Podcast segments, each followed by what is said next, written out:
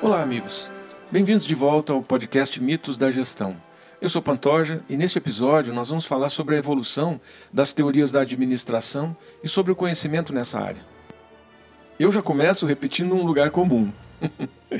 Se a empresa é um conjunto complexo de recursos humanos, materiais, tecnologias e conhecimentos que devem ser integrados e coordenados para atingir objetivos que satisfaçam suficientemente os acionistas, clientes e funcionários em um mundo competitivo, complexo e em mudança, então o conhecimento na área precisa também estar sempre em evolução. Para examinar a evolução do conhecimento e das teorias sobre gestão organizacional, é preciso reconhecer a existência de um monte de antecedentes que nos aparecem sob a forma de teorias antigas, elementares, que serviriam para mostrar a evolução deste conhecimento, pois a gestão das organizações é tão antiga quanto as primeiras sociedades. Como professor da área da administração, eu sempre considerei desnecessário ir tão longe no tempo a ponto de estudar o que acontecia com Nabucodonosor para entender de gestão nos dias de hoje. A antiga Mesopotâmia fornece os primeiros documentos históricos do que seria a evolução do indivíduo para uma ação diretiva. Na China, Lao Tzu, guardião dos arquivos imperiais, deu conselhos sobre a direção das instituições humanas que, de certa maneira, antecipavam o nosso pensamento contemporâneo com uma exatidão surpreendente. Confúcio também fez contribuições importantes. Mas nessa linha, a gente pode ir no passado até a Grécia e Roma e dizer que por lá se desenvolveram conhecimentos bem significativos para a gestão das organizações. De tal forma que alguns autores contemporâneos eh, se inspiraram em Roma para enunciar uma série de princípios organizacionais e de gestão. E nós podemos tentar até enquadrar o tipo de gestão praticada por Zeus no Olimpo. Seria ele um dos primeiros chefes tóxicos?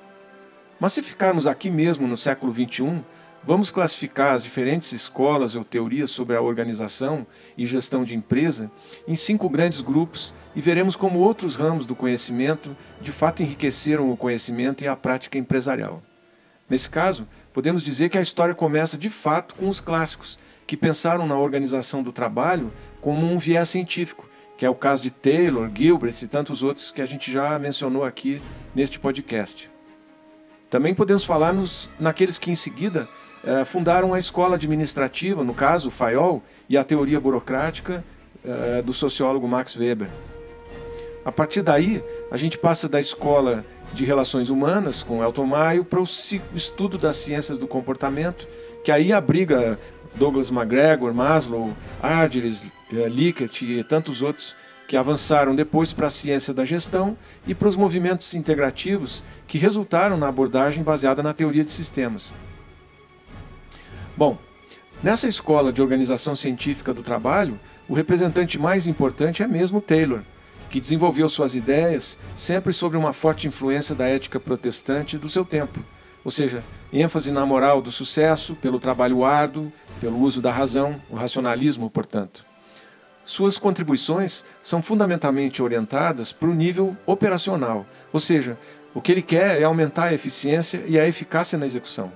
Nesse sentido, ele basicamente defendia o uso de métodos padronizados de trabalho, uma definição estrita dos tempos de execução especialização, uma separação clara entre planejamento e execução, seleção e treinamento dos operários, incentivos e gerentes funcionais. Taylor era um homem bem intencionado, mas entrou para a história classificado por alguns como um sujeito ingênuo, embora a imagem que todos tenham hoje do Taylorismo é enormemente negativa, quase sinônimo de exploração do trabalhador em um capitalismo feroz e selvagem.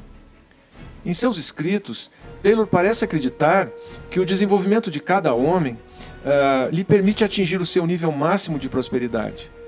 Isso soa ingênuo, e essa ingenuidade o leva a pensar que a oposição às suas teorias viria da gestão, não dos trabalhadores, e que os sindicatos não seriam necessários porque existiriam métodos científicos para melhorar a produtividade.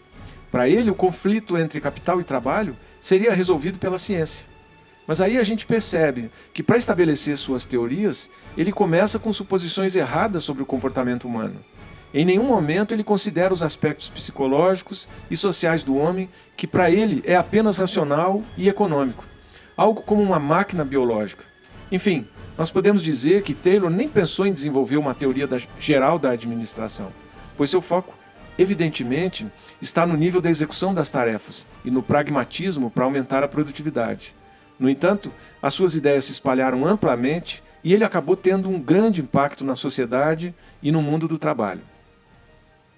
No próximo episódio, vamos falar da outra escola, a escola administrativa, cujo autor mais importante é mesmo Henri Fayol.